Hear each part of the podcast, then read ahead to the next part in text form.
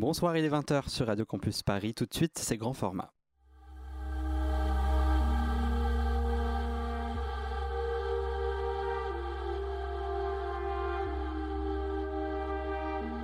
Radio Campus Paris, grand format.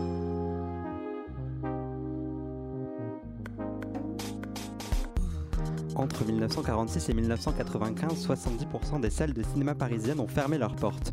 Il s'agissait alors souvent de petites salles de quartier mono-écran qui, peu à peu, ont cédé du terrain aux salles plus grandes, plus confortables, avec une sélection de films plus importante. Sans doute, la démocratisation de la télévision à l'époque y était pour quelque chose. Les familles allaient souvent pour une modique somme au cinéma une fois par semaine voir les actualités. Et quand le poste est devenu accessible, la sortie hebdomadaire se faisait moins importante. En fouillant sur internet, je suis tombé sur la mine d'or qui est le site salledecinéma.com et qui propose toute une rubrique tristement appelée Cinéma disparu.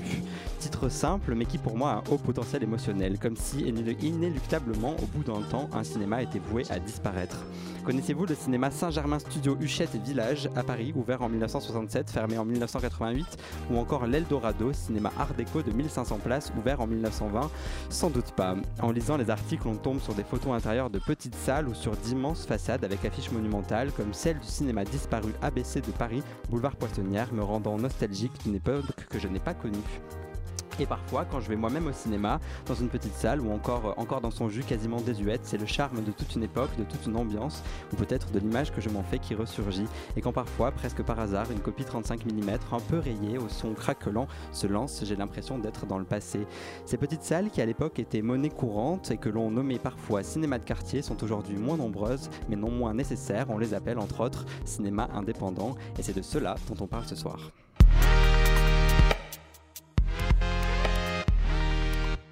Nous sommes en compagnie de Pauline Vallée, médiatrice culturelle au sein des cinémas indépendants parisiens, et Maya Yasek, étudiante en cinéma qui participe notamment à l'une des actions euh, des cinémas indépendants dont nous, dont nous parlerons dans l'émission. Bonsoir toutes les deux. Bonsoir. Merci d'être là et bonsoir également à Jocelyn. Jocelyn, de quoi tu nous parles ce soir? Ce soir, je vais vous parler de la captation audiovisuelle des grands procès historiques. Et Antoinette, tu as deux casquettes ce soir, un jeu, une chronique. Quelles sont-elles? Alors, c'est sur la musique au cinéma. Et on a un petit blind test à la fin. D'accord. Blind test euh, musique de cinéma Exactement. N'est-ce pas? Pauline, je reviens vers toi. Donc, tu travailles au cinéma indépendant parisien comme médiatrice culturelle. Euh, ça a été quoi ton parcours et comment tu en es venue à travailler dans le, dans le cinéma? Alors euh, moi du coup j'ai commencé par un IUT communication, donc rien à voir au départ. Ensuite je me suis orientée vers une licence art et médias à la Sorbonne Nouvelle Paris 3.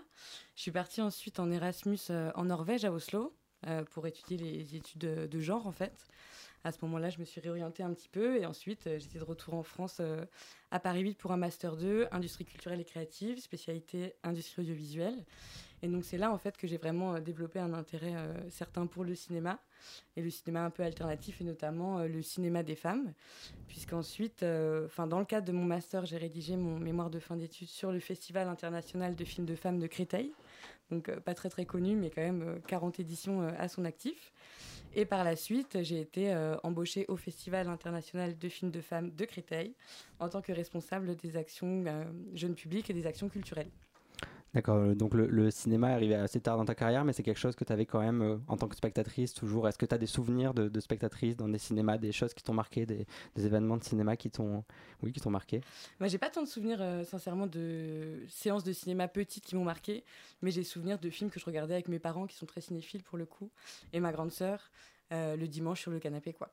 Ok, on parlera de trois films que tu m'as euh, listés tout à l'heure, euh, qui sont des films un petit peu de chevet. Euh, les cinémas indépendants parisiens, c'est une association culturelle qui propose donc un certain nombre d'actions, soit à son réseau de salles, il y en a plus de 30, soit des scolaires dans le cadre de, dispositifs d'éducation à l'image. toi, tu es arrivé dans cette association-là il, il, y a quelques mois. Est-ce que tu peux nous parler de ton rôle au sein de l'association et plus largement, quelles sont les, les missions de cette, cette association? Oui, euh, bah moi en effet, je suis arrivée euh, fin août sur ce poste. Euh, et donc les cinémas indépendants parisiens, c'est une association qui a été créée en 1992. Donc l'année prochaine, on va fêter les 30 ans de cette association. Donc soyez prêts parce qu'on a prévu plein d'événements. Gros event. Voilà, gros event, exactement, super sympa. donc voilà, c'est une asso qui a été créée en 1992 et en fait c'est à l'initiative d'un groupe de salles de cinéma indépendantes parisiennes Donc pour la petite anecdote et pour mon lien film de femme, à l'époque c'était Carole Roussopoulos, donc une grande réalisatrice de documentaires, grande militante aussi en Suisse, qui était directrice du cinéma L'Entrepôt à Paris, qui fait toujours partie de notre réseau, qui était directrice des cinémas indépendants parisiens. Et donc cette association, elle a vraiment pour but de mutualiser en fait les moyens des salles et de travailler en réseau de, euh, conquérir pardon, des nouveaux publics et euh, très majoritairement aussi de mener des actions en direction du jeune public. Ça, c'est vraiment les trois gros euh, pôles de l'association. Ok, c'est quoi être indépendant pour un cinéma? C'est une indépendance éditoriale dans le choix des films, une indépendance financière? C'est Qu'est-ce que ça représente? Ça représente différentes choses. C'est notamment, nous, on travaille uniquement avec des cinémas qui sont privés. Donc ça, c'est important de le souligner. Et en fait, je pense qu'à Paris, une salle indépendante, c'est surtout une salle en fait qui va concurrencer les gros réseaux commerciaux je ne sais pas si on peut les citer, mais je pense que voilà, tout le monde sait un peu. MK2, Beaumont. Exactement. Ils n'ont pas besoin de nous, de toute façon. Voilà, c'est ça.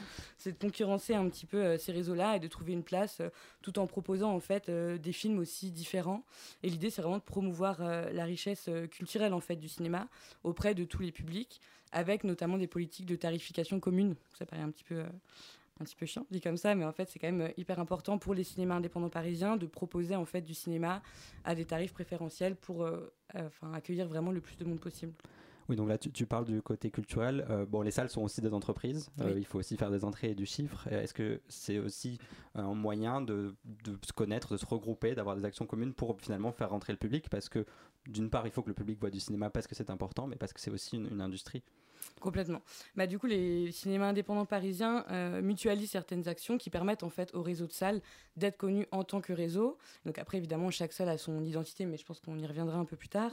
Et euh, un événement notamment qui fonctionne vraiment très bien, c'est l'événement Avant-Première qui a été mis en place en 2016. Donc ça, c'est comme un espèce de mini-festival où en fait les 31 salles du réseau euh, vont proposer un film en avant-première sur 10 euh, jours euh, de festival. Donc c'est quand même hyper concentré. Hein. Des fois, on a jusqu'à 4 ou 5 projections par jour.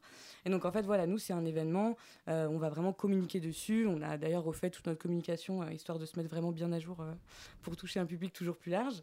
Et donc voilà, l'idée, c'est d'avoir bah, typiquement cet événement-là qui permet en fait de faire connaître l'association des cinémas indépendants parisiens et à travers l'association, les salles dans leur ensemble et ensuite chacune avec leur spécificité. Oui, parce que les salles, même si elles sont regroupées au sein du réseau, sont quand même des salles qui sont concurrentes quelque part. Alors même si elles ne sont pas toutes sur le même terrain, il y a du, cinéma du patrimoine, il y a, mais il y a quand même cette idée-là. Donc est-ce que c'est facile de, de, mêler cette concurrence-là avec le fait qu'elles soient regroupées au sein d'un d'une même entité que sont les cinémas indépendants parisiens bah, Ça, c'est une, vraie question qui se pose parce qu'en effet, moi, l'exemple qui me vient toujours en tête, c'est, le, c'est entre le Bradier et l'Archipel qui sont quand même vraiment. Ils sont juste à côté. ils sont juste à côté, euh, sur la même rue collée, quoi, littéralement 20 mètres euh, d'écart. Après, je pense que c'est des cinémas qui sont en concurrence de fait, puisqu'en effet, ils sont vraiment juste à côté euh, tous les deux, par exemple. Mais après, eux, ils vont vraiment se différencier sur les films proposés. Parce qu'il y a des cinémas de notre réseau qui font uniquement euh, des films d'exclusivité, par exemple le Max Linder, euh, voilà, mono-écran, euh, gigantesque, 700 places, gros gros film, gros budget.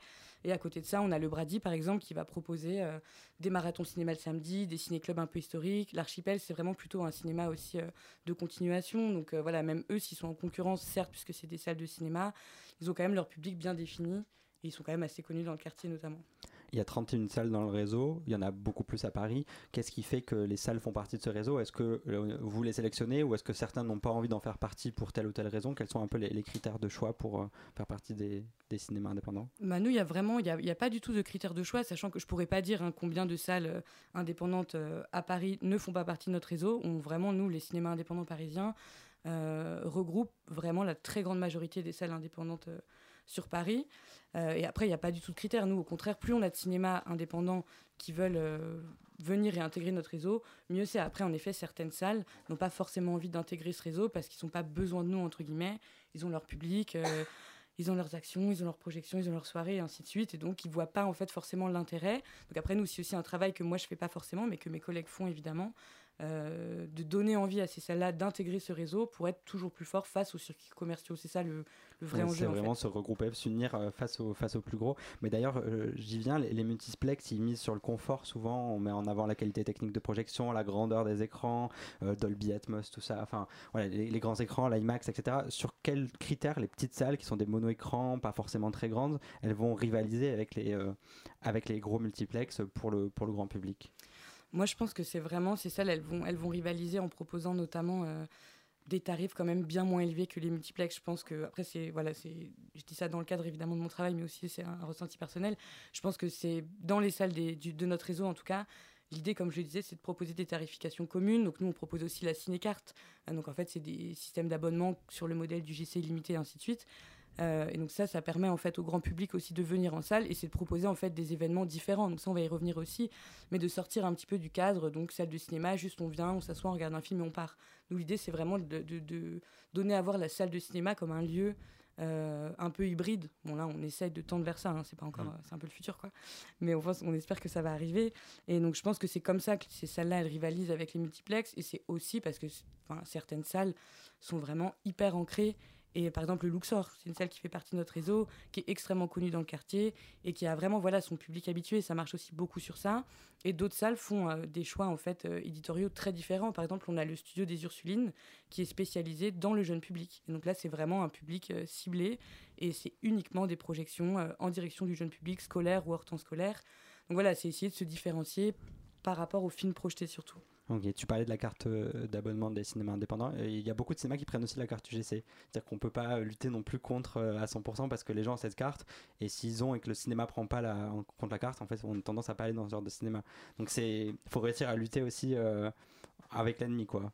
Oui, complètement, c'est ça. Après, nous, c'est vrai que, comme je disais, nous, on est une association qui regroupe ces 31 salles euh, en fédérant des actions, en mutualisant la communication, en essayant de les faire connaître et en participant à leurs actions. Mais euh, voilà, nous, on n'est absolument pas responsable, évidemment, de la direction euh, de ces salles. Hein. Chaque salle a son équipe, son programmateur ou programmatrice, enfin, projectionniste et ainsi de suite. Et donc, du coup, en effet, quand les salles acceptent la carte UGC, nous, on n'est absolument personne pour leur dire de ne pas le faire. Après, j'imagine que l'idée, ce serait qu'à terme, si on arrive vraiment à créer un réseau très important, euh, que ces salles-là n'aient plus besoin, en fait, d'accepter les cartes type UGC euh, illimité pour accepter uniquement notre ciné-carte. sachant que pareil, ça c'est un travail au quotidien de mes collègues, de faire en sorte que les salles de notre réseau acceptent cette ciné-carte. Voilà. Après, je pense que ce qui fonctionne bien aussi, c'est que nous, on a un site internet euh, cip-paris.fr, euh, qui est en fait le seul site en France d'un réseau de salles indépendantes. Donc ça, ça permet en fait pour les pour les gens, qui, les spectateurs en fait qui connaissent un peu le réseau, d'aller sur ce site directement, de taper le nom d'un film ou le nom d'une salle et d'avoir directement la programmation. toute la programmation du réseau, ce qui est assez, euh, en effet assez pratique.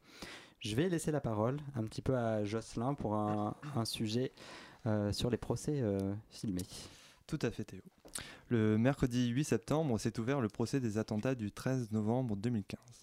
Une organisation d'envergure entoure cette procédure qui devrait se terminer en mai 2022. Mais outre l'importance historique de cet événement ou bien du nombre colossal de personnes réquisitionnées, un élément a retenu mon attention, celui de sa captation audiovisuelle. Un enregistrement du procès est en effet prévu au nom de l'histoire et de la justice. Une mise en œuvre qui pose des questions dans une des institutions les plus protégées de la nation. Comment donc concilier l'impartialité de la justice et le besoin de transparence attendu dans une société démocratique Au cours de l'histoire, la politique de captation des procès a connu différentes approches. D'abord, il y a cette loi de 1881 sur la liberté de la presse qui autorise les médias à venir couvrir les procès munis d'appareils photo, de caméras ou de micros. Les mœurs étaient alors bien différentes, sans penser à cette époque que cette médiatisation avait valeur d'exemplarité, pouvant dissuader des comportements délictueux. Mais au fil du temps, la présence des médias s'est fait plus intempestive, devenant agressive, intrusive, désinvolte, jusqu'à perturber le bon déroulement des procédures. Il faut imaginer une ambiance de spectacle dans ces salles, où il était permis à la fois de manger, de boire, de fumer, de s'exprimer, où les photographes guettaient le moindre geste ou le moindre regard pouvant faire la une d'un journal. Suite à des débordements survenus au début des années 50, il est ajouté dans le texte une restriction visant à interdire la présence de tout appareil d'enregistrement au sein des prétoires. C'est bien des années plus tard qu'est remis en question cette absence de toute archive audiovisuelle. En 1985 a lieu le procès de Klaus Barbie, éminent membre nazi. L'importance historique de cet événement est si fort qu'il paraît inconcevable de n'en garder aucune trace audiovisuelle. Et c'est Edouard Balladur, alors garde des Sceaux, qui vient défendre un projet de loi qui se propose d'enregistrer tout procès présentant un intérêt pour la constitution d'archives historiques de la justice. Il argumente que depuis les années 50, des progrès techniques ont rendu le matériel d'enregistrement moins imposant, la caméra pouvant se faire discrète. Aussi, il insiste sur l'importance de séparer les deux moments que sont l'enregistrement et la diffusion. Au contraire des actualités filmées, ces captations n'ont pas pour but d'être massivement diffusées, bien au contraire, ces enregistrements visent bien plus l'archive. Mais surtout, l'enjeu qui nous intéresse ici a trait à la captation. Elle revêt en effet un caractère paradoxal qui tient à sa nécessaire impartialité. Comment filmer un procès sans le dénaturer? Comment respecter la parole de chacun sans interférer la procédure pénale? Et quelles pourraient être les règles qui garantiraient l'objectivité? Des notions éminemment cinématographiques recouvrent ces problématiques, de la représentation à la captation, de l'objectivité à la subjectivité, de la place du spectateur à la responsabilité du réalisateur. L'univers juridique rejoint ici les obsessions de l'art dans cette paradoxale philosophie.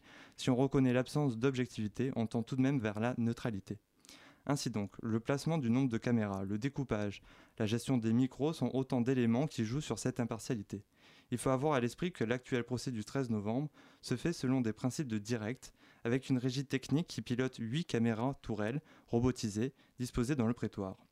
La valeur des plans a été pensée en amont. Nous avons donc une caméra en fond de salle qui fait office de plan large, tandis que les autres sont capables de restituer deux ou trois valeurs afin de pouvoir couvrir tous les axes possibles. La marge de manœuvre du réalisateur est strictement encadrée. Toute tentative de mise en scène ou de prise de décision personnelle est rigoureusement limitée et censurée. De fait, le réalisateur est soumis aux indications du président du tribunal, qui a ici le plein pouvoir décisionnaire. Il participe au découpage, mais surtout, c'est bien lui qui détermine les prises de parole et l'ouverture ou la fermeture des micros. Ce cahier des charges tente alors de définir ce que peut être une réalisation objective, débarrassée de la mise en scène radicalement anti-spectaculaire. Une réalisation en outre au service de la mémoire, de la justice et de la vérité. Depuis 1985, 14 procès ont été filmés, 1600 heures d'audience sont conservées aux archives nationales, accessibles uniquement aux chercheurs. Le procès des attentats du 13 novembre 2015 en est donc le 15e essai. Historique, ces enregistrements le sont, objectifs, on peut avoir des doutes, mais il est sûr que l'exercice a le mérite d'exister. Merci Jocelyn, ça donne à, réfléchir euh, sur le, point de vue euh, des angles, de la caméra. Ouais, sur l'objectivité, est-ce que, c'est, est-ce que ça existe? Merci Jocelyn, nous sommes euh, toujours avec Pauline Vallée, médiatrice culturel au sein des cinémas indépendants parisiens et avec Parisien et avec Maya Yasek, on parle du Breakfast Club qui est un ciné-club à l'initiative euh, des cinémas indépendants parisiens. On écoute une partie de la bande-annonce.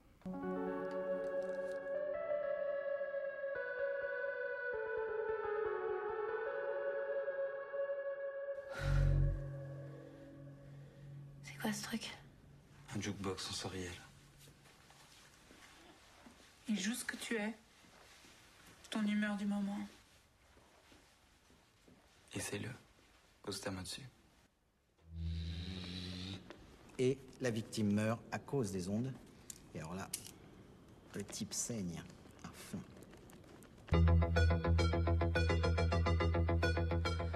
Le Breakfast Club, c'est un ciné-club donc euh, organisé par les cinémas indépendants parisiens. Pour être tout à fait transparent, moi je travaille moi-même euh, avec vous euh, puisque j'ai le plaisir d'animer les séances une fois par mois. Maya, toi tu es étudiante et tu coprogrammes ce, ce ciné-club avec sept autres étudiants. Comment tu t'es retrouvée dans cette, dans cette aventure et en quoi elle consiste exactement? Alors j'ai répondu à un appel à candidature qui a été transmis parmi les mails de la fac. Du coup, en fait, grâce, euh, moi, je suis la Sorbonne Nouvelle en troisième année euh, en études de cinéma et en mineur théâtre. Et quand j'ai eu cet euh, appel à candidature passé, je me suis dit, tiens, ça a l'air quand même bien intéressant, coprogrammer des séances dans plein de salles indépendantes, ça m'intéresserait bien. Et donc, j'ai postulé, on avait plusieurs choix et j'ai décidé de faire une vidéo, enfin, un peu de m'introduire, de parler du cinéma qui me plaît, des films qui m'ont touché, etc. Et après, du coup, j'ai été Ben, bravo à toi. Euh, comment vous avez euh, sélectionné ces films? Disons que la, programmation est assez pointue. Il y a des films notamment d'Anis Varda, d'Apichat Pont, Vera Cool, même de Dupieux. Euh, je me demandais comment vous avez fait cette sélection-là. Est-ce que y avait, vous êtes posé la question du risque d'être, de ne pas attirer un public forcément très large Quels ont été les, critères de décision pour, pour choisir ces huit films qui vont composer le, le ciné-club? Alors au tout départ, quand on s'est rencontrés, il fallait d'abord qu'on choisisse parmi des thématiques pour savoir ce qu'on voulait défendre. Et euh, tous ensemble, on s'est mis d'accord de partir euh, tout d'abord sur la thématique euh, utopie-fantasme. Enfin, tout d'abord lutter-révolution, puis ensuite utopie-fantasme. Et quand on a tous réfléchi par rapport à notre sélection, ça a été vraiment un débat entre nous pour établir d'un côté les cinémas qui nous touchent, qui nous plaisent, et aussi ce qu'on aimerait partager au public. Et c'est là devenu le choix d'avoir une, une, sélection très éclectique pour toucher plein de thèmes, de sujets. Et on s'est dit peut-être qu'on prendra pas que des films très connus, mais qu'on prend cette décision de faire aussi découvrir des films qui sont peut-être moins connus ou des films de réalisateurs ou actrices qui ont peut-être euh, moins eu de retentissement. Mais on a vraiment voulu avoir ce mélange de, sélection de films. Et donc euh, ça passe aussi, j'imagine, par euh, la communication, réussir à faire venir les gens en salle, découvrir des films qui ne sont pas euh, des grands classiques. Donc comment ça se passe ça? Comment vous avez organisé tout ça? Il y a aussi les, séances qui sont un peu particulières avec des animations. voilà, l'idée, c'est de créer un, moment où les gens se retrouvent aussi dans le, dans le cinéma, j'imagine. Oui, oui, totalement. Donc par rapport à la communication, c'est vrai qu'on a beaucoup discuté avec l'équipe bah, des cinémas indépendants parisiens pour savoir comment on allait mettre ça en place. Et du coup, bah, on a créé un compte Instagram pour pouvoir en parler et aussi pour pouvoir euh, parler à la communauté et euh, poster par rapport au film. Euh, enfin, vraiment essayer d'attirer un public, on va dire, dans la tranche de, 15-25 ans. C'est plutôt le public est touché, même si tout le monde est invité à venir aux séances, évidemment. Et du coup, ça, ça, passe par là et aussi, bien sûr, par le bouche à oreille et par l'affichage, évidemment. Pauline, tu vas peut-être pouvoir répondre aussi à une autre question. Euh, euh, pourquoi cette tranche-là est importante alors que moi j'ai lu un rapport du CNC de 2020 qui en fait proportionnellement les, jusqu'à 25 ans c'est pas les gens qui vont le moins au cinéma, surtout les tranches euh, entre 25 et 50. Pourquoi ce choix-là de, faire venir des, jeunes en salle et de, miser sur ce, marché-là? Parce que nous, du coup, au cinéma indépendant parisien, on s'est quand même rendu compte que euh, sur les 31 salles euh, du réseau, il y a quand même certaines salles qui ont un public euh, assez vieillissant. Enfin, c'est elles qui le disent, hein, du coup, on est à l'écoute. Mais voilà, et donc, comme nous aussi, au cinéma indépendant parisien, on coordonne collège au cinéma et lycéen apprenti au cinéma, on avait déjà un bon aperçu du public. Mon collège, c'est un peu plus jeune, mais lycéen au cinéma et apprenti au cinéma, ça nous permettait de voir qu'en fait, ce public-là est quand même vraiment intéressé par le cinéma, évidemment. Et donc, pour nous, c'était un vrai enjeu, en fait, de pouvoir faire revenir du jeune public dans les salles du réseau, qui étaient en demande de ça aussi, en créant notamment euh, ce projet du Breakfast Club. Oui, parce que peut-être que les jeunes vont pas forcément dans ce genre de salle en fait. C'est même si on prend le global, ils vont globalement au cinéma, mais pas forcément dans ces dans ces endroits-là, quoi. Complètement, parce que même je pense que pour les jeunes, euh, enfin ce qu'on appelle là le public jeune, donc 15-25, euh, 15-30 ans, mais bon surtout 15-25. Euh... Ils sont encore dedans. Ouais, c'est ça. pas encore trop vieux. Mais euh, oui, pour, je pense que pour ces personnes-là, en fait, à partir du moment où ils ont même le genre de carte UGC illimité ou quoi, ils vont aller en fait dans les UGC, ils viendront pas dans les salles du réseau. Enfin, je pense que ça, enfin, ce serait facilement euh, prouvé, quoi. Il y a euh, deux salles de votre réseau qui sont le Studio Galante et l'Épée de Bois qui font partie d'une initiative qui s'appelle Co-Ciné. Alors c'est un truc, c'est assez anecdotique, mais qui permettent à des gens de, de programmer des films. Et si les séances sont assez complètes, eh bien, euh, les séances sont ouvertes et donc on peut aller voir euh, n'importe quel film dont on a envie de voir, sous réserve d'avoir les droits et qui trouve un, DCP, enfin un support de projection. Euh, qu'est-ce que vous pensez? Bah, La question s'adresse à toutes les deux de, ce genre d'initiative. Est-ce que c'est nier le travail de programmation qui est ultra important ou est-ce qu'au contraire c'est bien d'ouvrir un peu les, horizons vers des films peut-être plus populaires qui ne seraient pas programmés dans ce genre de, cinéma? Bah Moi je vois plus ça comme une invitation justement à se réapproprier la salle de cinéma et justement comme, comme tu disais par rapport aux salles indépendantes.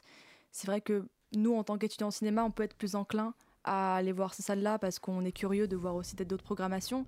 Mais justement, par, par rapport au Ciné Club, le but, c'est aussi de l'intégrer, enfin, que tout le monde puisse enfin, sentir concerné, pas seulement les étudiants en cinéma. Et justement, notamment parmi mes amis qui ne sont pas forcément étudiants de cinéma, beaucoup d'entre eux sont curieux de découvrir ces salles-là qu'ils n'ont pas l'habitude de fréquenter. Donc, euh, moi, c'est que du positif. Ok. Et du coup, euh, Pauline, je sais pas si tu as Oui, non, bah, non, mais pour nous, c'est ça. C'est que c'est, enfin, mais, moi, personnellement, je pense que c'est hyper important bah, que, le public, en fait, puisse se sentir investi complètement dans le cinéma. Et, euh, parce que c'est aussi super à la mode, je pense, on va pas se mentir, mais le principe de tiers-lieu, de projet participatif, euh, c'est aussi hyper valorisant. Et donc, je pense que pour les spectateurs, spectatrices, c'est cool de pouvoir se dire je participe à la vie du cinéma autrement qu'en venant uniquement voir un film. Quoi. Oui, c'est aussi avec le Ciné Club le fait de pouvoir parler après les séances euh, et interagir, euh, interagir ensemble autour des films. Dans quelques instants, Antoinette nous chroniquera les musiques de films, mais avant, on écoute Opening de Ron, c'est dans la bande originale des Olympiades de Jacques Audiard.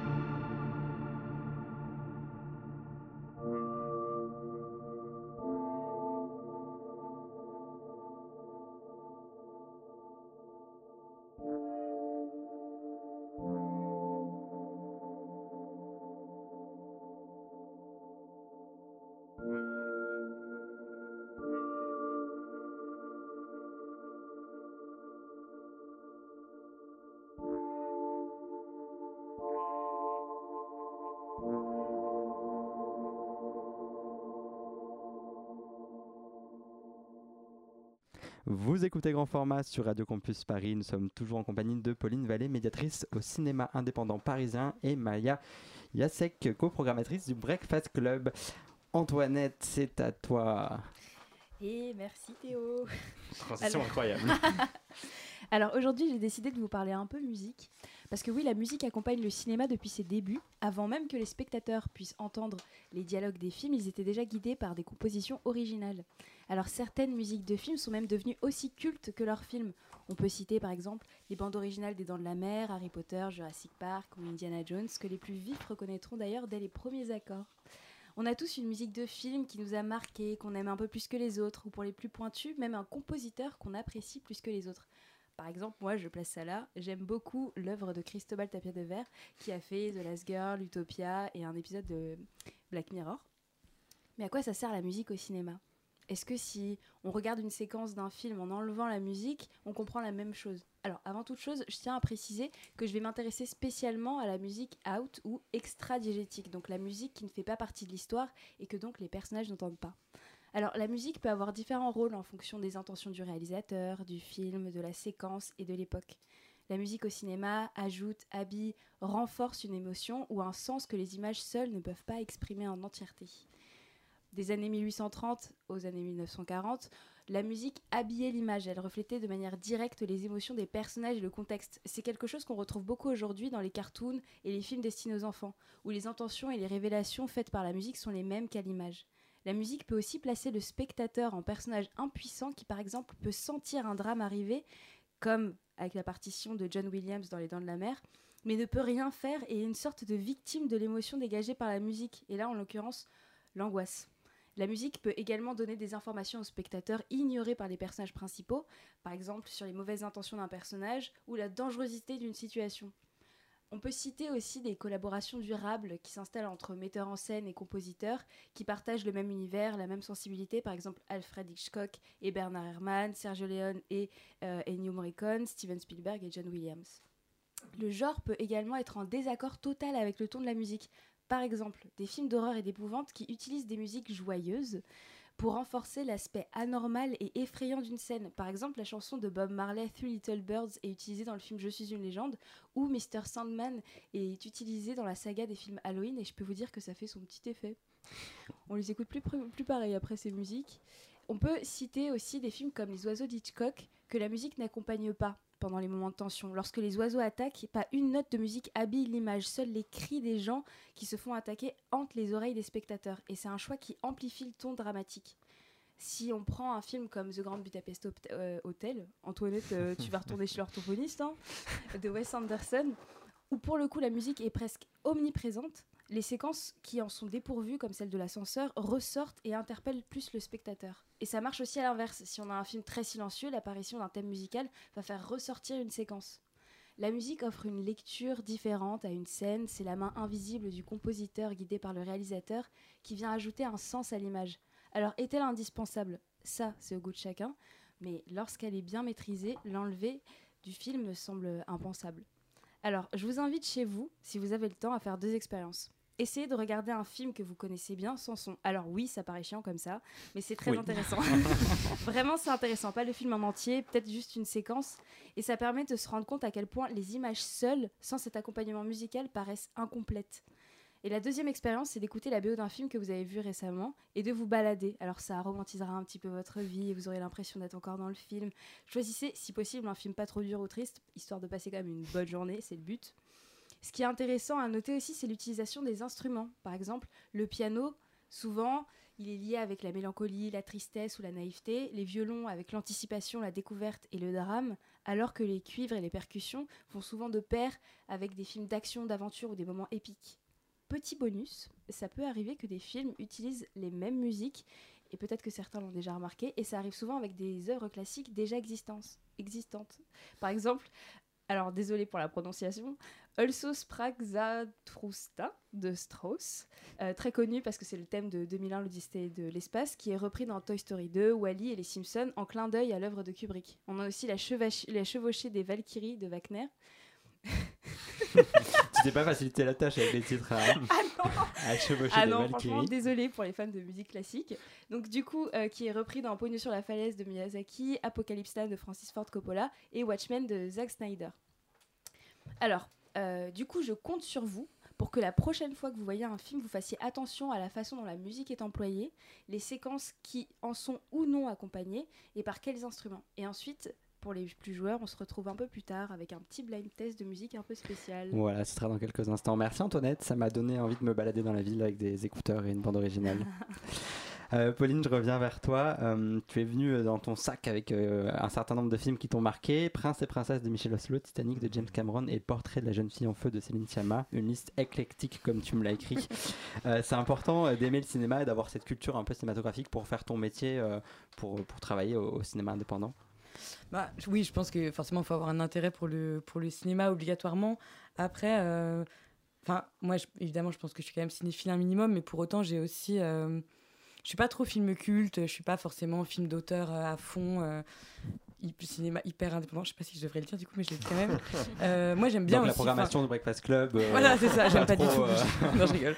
Non, je trouve ça très intéressant. Après, moi, c'est vrai que j'ai aussi ce rapport-là au cinéma où je pense que c'est hyper important. Pour moi, si on veut aussi faire revenir les gens en salle, c'est important de leur montrer des films où, où on passe des bons moments, qui prennent pas forcément la tête, sans que ce soit des gros navets. Enfin, pour le coup, voilà, je pense que c'est cool aussi de voir des films qui prennent pas la tête. Et pour autant, en effet. Oui, je suis quand même cinéphile forcément, sinon j'aurais pas envie en fait, je pense, de travailler pour un réseau de salles de cinéma par définition. de Titanic, c'est un film qui a plus de 20 ans, qui a très bien marché. Est-ce qu'il aurait sa place dans un ciné-club? À fond. À fond Moi je suis pour, ouais. Ah ouais? Ouais, ouais, On en parlerait, tu aurais plein de choses à dire dessus. Quoi. à fond. De manière générale, est-ce que, tu fais une différence entre justement ces films grand public et ces films moins, moins accessibles? Différence dans quel sens? Est-ce qu'ils pourraient être présentés dans les mêmes salles? Est-ce qu'ils pourraient être présentés au même public? Est-ce que est-ce que est-ce que c'est im- important de faire des catégories ou au contraire il faut vraiment euh, pour toi c'est important de justement de s'ouvrir et de voir plein de films différents quoi? Non, oui, justement, je pense que c'est c'est important de s'ouvrir à plein de films différents, mais après, je pense que pour des personnes qui sont pas forcément cinéphiles, c'est c'est forcément plus facile d'arriver au cinéma en regardant des films dits grand public. Ça paraît toujours péjoratif, mais il y a des films grand public qui peuvent être quand même des, des très bons films, je pense. Bien sûr. Euh, et voilà, et ensuite de commencer à avoir cette culture cinéma et d'arriver à des films qu'on peut, qui peuvent paraître un peu plus exigeants. Et en effet, oui, je pense que ça peut être programmé dans les mêmes salles, dans le même cadre. Euh, Pour moi, dans un ciné-club, on peut retrouver Titanic sans souci et euh, par exemple Symmetry of Splendor. euh, de- euh, voilà, c'est merci. cool, n'est-ce pas Euh, mais d'ailleurs, c'est ce que fait un peu le Max Linder, c'est un cinéma indépendant et c'est un très grand écran, donc c'est cinéma beaucoup plus spectacle, euh, passé Blade Runner, Blade Runner, récemment James Bond, donc ça, c'est ça a tout à fait sa place dans, dans le réseau. quoi. Oui, complètement, tout à fait.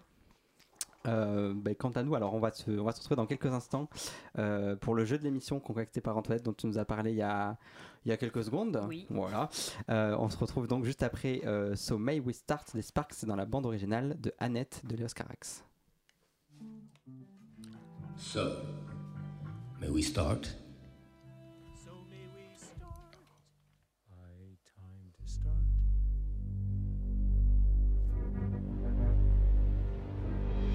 One, two, three, four.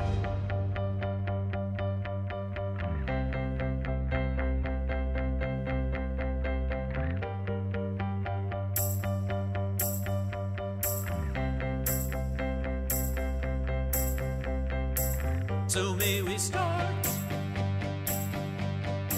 So may we start. It's time to start. To start. They hope that it goes the way it's supposed to go. There's fear in them all, but they can't let it show. They're underprepared, but that may be enough. The budget is large, but still, it's not enough. So may we start.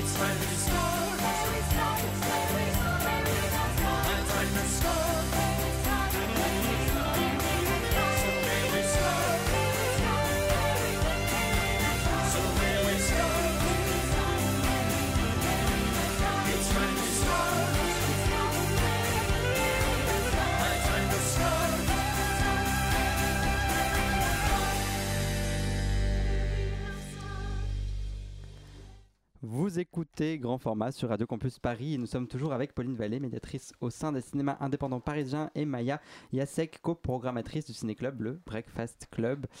Euh, Antoinette, c'est le moment du jeu, on va jouer. Alors, donc on, personne ne sait de quoi il s'agit et tout le monde joue. Alors, du coup, ce jeu, c'est un blind test de musique de film, mais à l'envers. J'ai mis les musiques à l'envers. Donc, c'est des musiques de films très connues. Normalement, ça se reconnaît assez facilement. Mais du coup, il va falloir être vif et tendre l'oreille. Du coup, le premier qui trouve a gagné, Gagné. un point. Un point C'est qu'il y a cinq extraits. Ok. Voilà.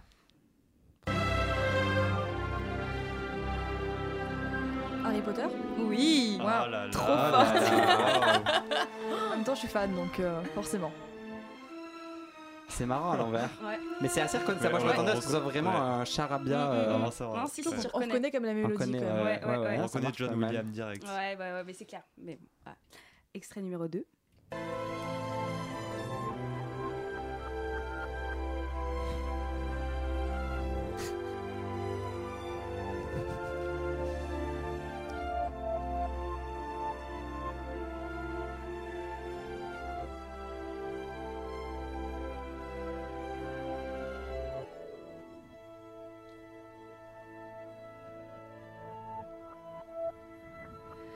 Personne, ça dit rien à personne? Un, petit- un petit indice. Chocolat Ah, La chocolaterie chocolaterie. Non, pas du. J'allais le dire, Tout le monde l'a dit, mais Ah c'est ouais. pas ça. Forrest En Gump. fait, on a super Forrest faim. Gump. Ah, Ah, Forrest Gump. la Ah ouais, mais je je suis chocolat. même pas sûr qu'à l'endroit j'aurais. Ah ouais. Ouais. ouais. C'est pas une musique. euh, Très bien. Extrait numéro 3.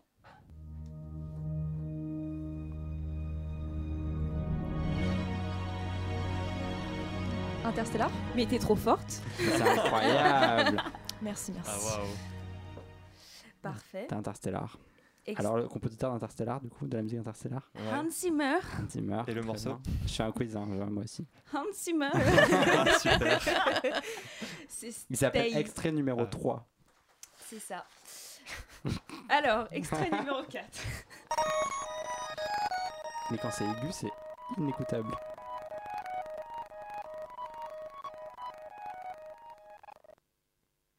C'est normal. Le... Non.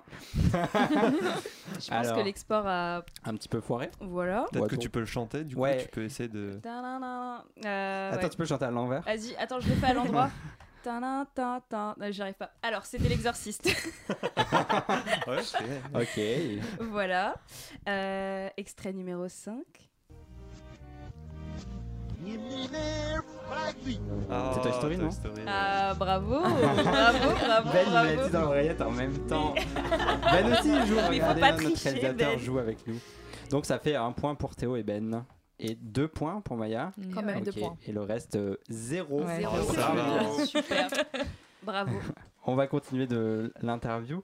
Euh, Pauline, en 2003, un rapport du Sénat pointait le fait que le. Ouais, t'as vu, je suis un truc un peu. Un Ouais, peu deep. sympa. Euh, avait perdu des parts de marché au profit de la télévision et je cite magnétoscope et vidéocassette. Voilà, c'était ça le problème à l'époque. Euh, et donc, euh, disant que le cinéma a perdu le monopole de la diffusion des images. Euh, Aujourd'hui, est-ce que l'histoire se répète un peu avec la SVOD Est-ce qu'on doit s'inquiéter de ça ou est-ce qu'il faut que ça vive euh, avec le cinéma? Franchement, c'est dur, hein, c'est dur euh, comme question. Euh, oui, si, je pense qu'on c'est, c'est, on peut s'inquiéter de ça euh, forcément. Après, je pense qu'il faut aussi vivre avec son temps. Donc, euh, oui, comment dire? Binge-watcher Netflix ou aller dans sa petite salle de quartier? Les deux, les deux en fait. Moi je pense que ce qui serait vraiment cool, ce serait de faire les deux. Ce serait de pouvoir se dire que par moment on a envie de binge-watcher le dimanche euh, tranquille dans son canapé. euh, ce que je fais, on va pas se mentir. Et en parallèle, se dire, bah voilà, tel soir, j'ai envie d'aller voir tel film dans telle salle parce que c'est vraiment cool de le découvrir au cinéma. Euh, après, voilà, donc d'où l'idée aussi euh, de créer, enfin de renouveler en fait les salles et les propositions, je pense, pour euh, essayer de concurrencer cette nouvelle concurrence. T'as des salles préférées, toi, un peu à Paris, dans lesquelles t'aimes bien, t'aimes bien aller? Non, moi pas tant, j'avoue. hein. je suis vraiment, j'aurais dû me briefer plus sur ça. Non. Le Luxor, hein, le Luxor quand même, Ouais. c'est vraiment une salle Le magnifique. seul qui est euh, la seule ciné- salle municipale euh, de Paris. du Oui, voilà, c'est ça. J'ai dit en effet que toutes les Oui, salles étaient privées, salles, mais ouais. Pas Eh, sympa, tu m'as piégé. Mais donc, du coup, voilà, salle municipale de Luxor. Oui, bah, le Luxor, euh, super salle, euh, magnifique. euh, qui a été évidemment. restauré, mais qui a une histoire assez incroyable, qui a été un, un club, qui a fait, qui a été plein de choses, Qui et qui est redevenu un cinéma euh, grâce à la force. Je crois que c'est grâce à la force des habitants. C'est-à-dire qu'il y a eu pas mal de pétitions pour le pour le Luxor pour que ça soit Exactement. rénové. Ça a été racheté par la mairie. C'est un cinéma qui est magnifique. Tout Quoi. à fait. Mais qui a été fermé très très longtemps Très aussi. très longtemps. Ouais, qui est Ouais. ouvert il y a pas, je sais pas, il y a peut-être une dizaine d'années, je sais plus. Ouais, quelque chose comme ça. Allez au Luxor, c'est super. Euh, un supposé Netflix Festival, puisqu'on est un peu dans le thème, avait fait un tollé récemment avec d'un côté les exploitants qui ont accepté de diffuser des films Netflix en avant-première et d'autres qui ont critiqué une sorte de pacte avec l'ennemi. Euh, ça, prouve déjà qu'il peut y avoir des frictions au, sein des exploitants. Est-ce que euh, chez vous, euh, au cinéma indépendant parisien, c'est quelque chose dont vous parlez? Est-ce qu'il y a une prise de position à ce sujet? Est-ce que les, les salles de votre réseau ont voulu y participer ou pas? Honnêtement, moi, j'en ai aucune idée, mais sincèrement, je pense pas. Parce que. Enfin, j'ai vraiment du mal à voir les salles de notre réseau passer des films. Netflix, ça me paraît vraiment étrange. Mais bon, peut-être que je suis pas dans la confidence, mais non, sincèrement, je pense que c'est pas, c'est pas du tout d'actualité. Mais que ça les fait quand même paniquer, évidemment, puisque des festivals le font déjà, enfin, notamment le festival de Cannes à l'époque, euh, c'était Okja. je Oui, ne sais ça, plus quel ouais. réalisateur. Bon, je Voilà. Merci Maya. Pas de souci. Elle est très cinéphile. de- voilà. de. Une vraie cinéphile à ma droite. Euh, voilà, donc déjà, déjà, à l'époque, ça avait fait un tollé. C'est pas si, c'est pas si vieux, mais bon. Et donc je pense que nous, pour les salles indépendantes, ce serait étrange pour le coup de passer des productions Netflix ou autres, euh, et qu'il n'en est pas vraiment question, mais qu'il faut quand même se renouveler parce qu'en fait, euh, les salles, je pense, euh, des grands réseaux notamment, vont le faire de plus en plus. Tu parlais de. Maya, Après, ça pose aussi réflexion quand des grands réalisateurs, justement, investissent des grandes plateformes comme typiquement Bong Joon-ho. Mhm. Il y avait aussi, euh, c'était Scorsese qui a, qui a réalisé pour Ouais. Netflix aussi. Enfin, il y a beaucoup de grands réalisateurs qui ont une renommée à l'international qui s'investissent dans les plateformes.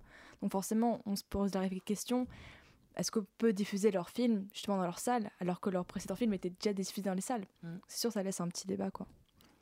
Euh, tu parlais du, du festival de Cannes. Euh, tu as cité Portrait de la jeune fille d'en feu dans, dans, les, dans les films, tes films de Jeuvet. Euh, il a été pris de scénario à Cannes et ça fait plus de 300 000 entrées en France, ce qui est pas si mal. Euh, donc, est-ce que globalement les festivals sont une aide précieuse pour les films? Et est-ce que vous, vous travaillez avec les festivals? Vous vous renseignez? Est-ce qu'il y a un lien entre les, les salles, et entre vous et les, et les festivals? Bah, du coup, oui, je pense que de toute façon, les festivals sont une aide précieuse pour les films, ça c'est certain.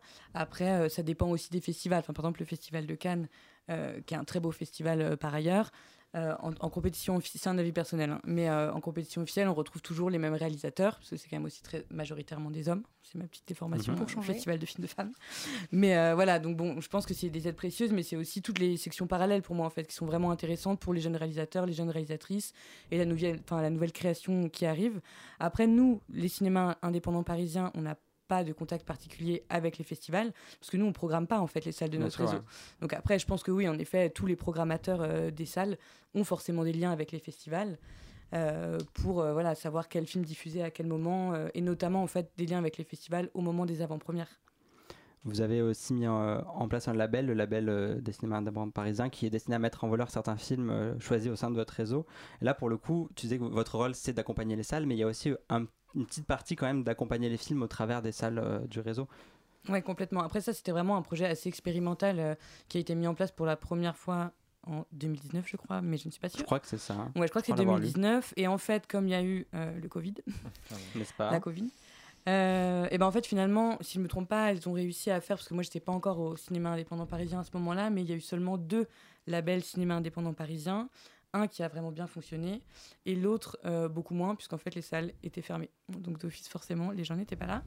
Euh, donc voilà, mais après, oui, en effet, nous, l'idée, c'est d'arriver à, comment à trouver entre guillemets un film qu'on a vraiment envie de mettre en valeur et qui correspond aussi à un certain nombre des salles qui, font partie de notre réseau. Donc ça, c'est pas facile non plus. Parce qu'en effet, les salles ont vraiment des programmations super différentes. Mais donc du coup, de trouver un film qui correspond euh, aux salles de notre réseau et qui correspond aussi au jeune public, parce qu'en fait, ce label, en fait, le mettre en valeur, c'est aussi vraiment le montrer au jeune public. Donc vraiment euh, à partir du collège, quoi, jusque 25-30 ans, euh, pour mobiliser le, le plus de public possible, quoi. Et tu sais comment a été fait le choix? Est-ce que c'est collégial avec toutes les salles? Est-ce que c'est au sein juste de l'association des cinémas indépendants que ça a été choisi? Est-ce que comment se fait cette sélection-là Euh, je crois que Amandine Larue, donc il a délégué euh, générale adjointe des cinémas indépendants parisiens, m'avait parlé un peu du projet. Et en fait, c'est un choix qui est fait euh, avec les programmateurs des salles, sachant que nous, dans notre réseau des cinémas indépendants parisiens, il y a des réseaux de salles aussi. Il y a le réseau du Lac qui a cinq salles, Multiciné qui a trois salles, Étoile Cinéma qui en a trois aussi ou quatre, je sais plus. Euh, voilà, donc eux, ils ont un programmateur pour toutes leurs salles. Donc en fait, c'est un, un choix qu'on fait avec les Il programmateurs n'y a pas salles. autant de programmateurs que de salles Non, en pas fait. du tout. Et euh, par contre, voilà, on est forcément, on travaille avec les programmateurs des salles parce qu'on peut pas se permettre de dire tiens nous on adore ce film dans l'équipe et c'est trop cool. Donc euh, vous allez diffuser ça, ça va être génial. Si eux ça correspond pas à leurs attentes et si ça correspond pas à leur goût non plus quoi. Comment la- votre association elle est, elle est financée? C'est des aides publiques? Donc ça veut dire qu'il y a un- une vraie, une vraie mission d'intérêt général à, à- à faire ce que vous faites? Complètement. Bah, nous on est financé euh, par le CNC, Euh, on est financé par la DRAC, par la région Île-de-France et aussi beaucoup par la ville de Paris. Donc euh, voilà, notamment en fait par exemple pour, je reviens un petit peu sur les actions d'éducation à l'image, qui est vraiment l'ADN à la base hein, des- du réseau des cinémas indépendants parisiens. Par exemple, le dispositif lycéen et apprenti au cinéma, c'est un appel d'offres en fait de la ville de Paris, et donc les cinémas indépendants parisiens ont remporté cet appel d'offres et donc sont responsables de cette organisation-là. Donc en effet, nous, il y a une mission d'intérêt général et on travaille aussi beaucoup, euh, ça j'en ai pas parlé encore, mais euh, enfin de plus en plus, depuis 2020, en direction des publics euh, du champ social, donc des publics dits éloignés de la culture. Et ça, c'est un partenariat avec la ville de Paris qui en fait propose d'acheter en fait des places de cinéma dans notre réseau de salles, donc à 4 euros. C'est quand même vraiment un tarif préférentiel. Et nous, en fait, on va les distribuer à des associations. Donc euh, des associations hyper diverses de euh, jeunes isolés, d'accueil de migrants, de personnes allophones, euh, voilà, de seniors. Enfin, ça, ça brasse vraiment très très large. Et du coup, nous, l'idée, c'est de créer du lien avec ces publics et de les faire venir en fait au cinéma. Ça, c'est du public qui est généralement jamais venu parce qu'en fait, ils ont l'impression que c'est pas accessible et ils savent pas quoi faire. En fait, ils savent pas trouver leur place dans une salle de cinéma. Et donc, nous, c'est vraiment une mission importante. Et moi, je travaille sur ça avec une collègue, Marine, pour la citer quand même. Euh, et voilà, donc évidemment, il y a une mission d'intérêt général euh, dans le cadre des cinémas indépendants parisiens. Il y a aussi des, il des ateliers, j'ai vu qu'il y a des ateliers de stop motion. Enfin, l'idée, c'est aussi que les, les jeunes euh, apprennent à manipuler les choses, à comment on crée un film. C'est au- au-delà même de cette éducation, c'est vraiment le, côté euh, travailler avec cette matière-là. Oui, complètement. Bah, nous, ça, c'est des ateliers qu'on propose justement euh, à toutes ces associations. Donc, en effet, euh, stop motion. On propose des ateliers doublage aussi. On propose des ateliers d'analyse de films qui sont en fait très simples, entre guillemets, qui, qui ne nécessitent pas de matériel. Parce que ça, c'est important aussi à prendre en compte. On ne peut pas proposer tout et n'importe quoi, puisque des fois, ça nécessite quand même un matériel très précis. Et ça, c'est aussi, on le retrouve beaucoup dans le cadre de l'enfance de l'art, donc dont ma collègue Marine s'occupe aussi, où là, en fait, on fait euh, tout un programme de projection dans certaines salles de notre réseau qui y participent, à destination du très jeune public, donc des tout petits, euh, 4-12 ans. Et là, en fait, il y a souvent, c'est un programme défini sur l'année.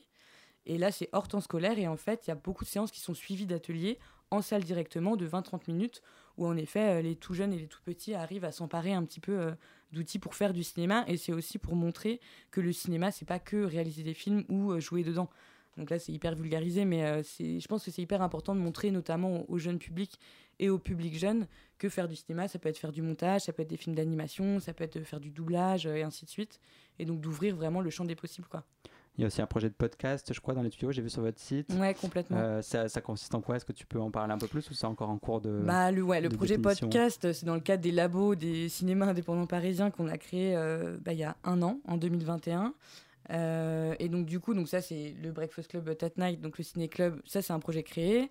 On aimerait aussi pouvoir créer un, un podcast où en fait on voudrait valoriser les salles dans justement leur spécificité, euh, en invitant une personnalité du cinéma qui parle au jeune public. Ça fait quand même euh, bah, vachement de critères. euh, voilà, à, à remplir. Mais bon, ça c'est un projet qui est encore vraiment euh, en cours d'étude. Par contre, on va mettre en place, et là on est en, en train de créer tout ça, et ça va se lancer normalement le 31 janvier, l'Open Screen Club sur le principe de l'open mic, où en fait on s'est dit c'est aussi important pour les jeunes et la création jeune de leur permettre de diffuser leurs films hors cadre festival. Et donc là, on a 12 salles de notre réseau qui sont intéressées pour participer. Et l'idée, c'est toutes les deux semaines d'avoir une projection de euh, un certain nombre de courts-métrages, donc de 30 secondes à 8 minutes, avec les équipes des films euh, pour pitcher.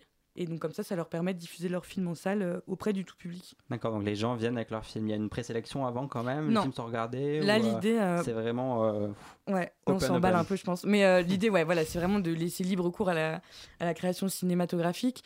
Après, les salles vont évidemment visionner les films parce qu'il y a quand même des films qu'on peut pas absolument pas se permettre de passer. Oui. Évidemment, des films à caractère pornographique, contenu haineux et ainsi Bien de sûr, il suite. faut vérifier les Voilà, choses faut quand même qu'on vérifie. Mais après, nous, on n'est pas là pour juger euh, la qualité entre guillemets du film. L'idée, c'est vraiment, bah voilà, de leur laisser le champ libre en respectant, euh, voilà, des critères de base. euh, pour que ça puisse être diffusable en salle, quoi. Hmm, ce serait quoi le, le format? Ce serait plusieurs films, pas plus de 10 minutes? Enfin, il y a des critères qui rentrent en compte parce que si on met un film d'une heure et demie, euh, ça fait pas un open, un open mic film, quoi. Ouais, c'est sûr.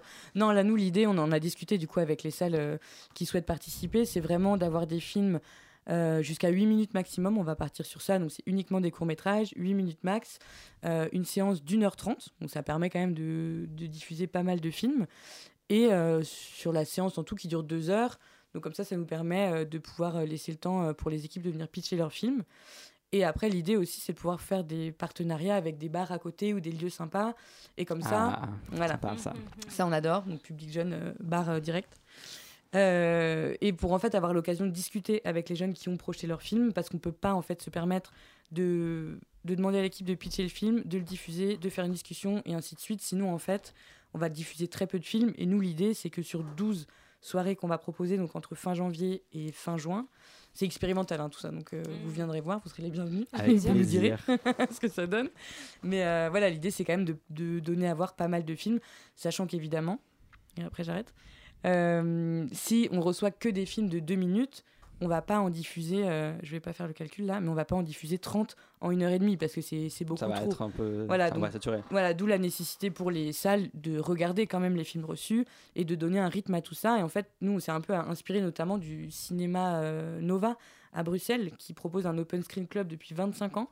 Donc eux, ils sont vraiment, enfin, pionniers euh, dans la matière.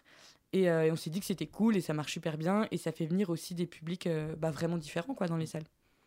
Il y aura un tout petit travail de programmation qui est euh, la programmation temporelle, on va dire, des, des films. Exactement. Donc ça, encore dans le but de rassembler les gens, de faire se rencontrer les gens dans les salles, ce qui est le cas du Breakfast Club dont on a parlé, j'aimerais y revenir. À propos, on n'en a pas trop parlé, mais des animations avant ou après les séances, euh, quel, était le but et qu'est-ce que vous avez choisi comme type d'animation, sachant que l'espace de la salle est quand même restreint, donc il faut trouver des choses qui soient adaptées?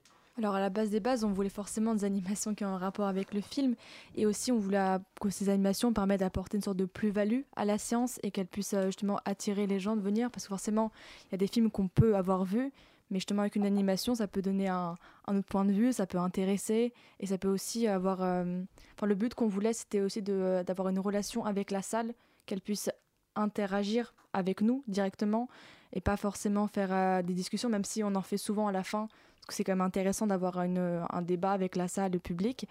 Mais du coup, nos animations, on les fait surtout en, en début de séance, d'une durée de 20-30 minutes, ça dépend. Et on a aussi d'autres séances où des invités sont prévus.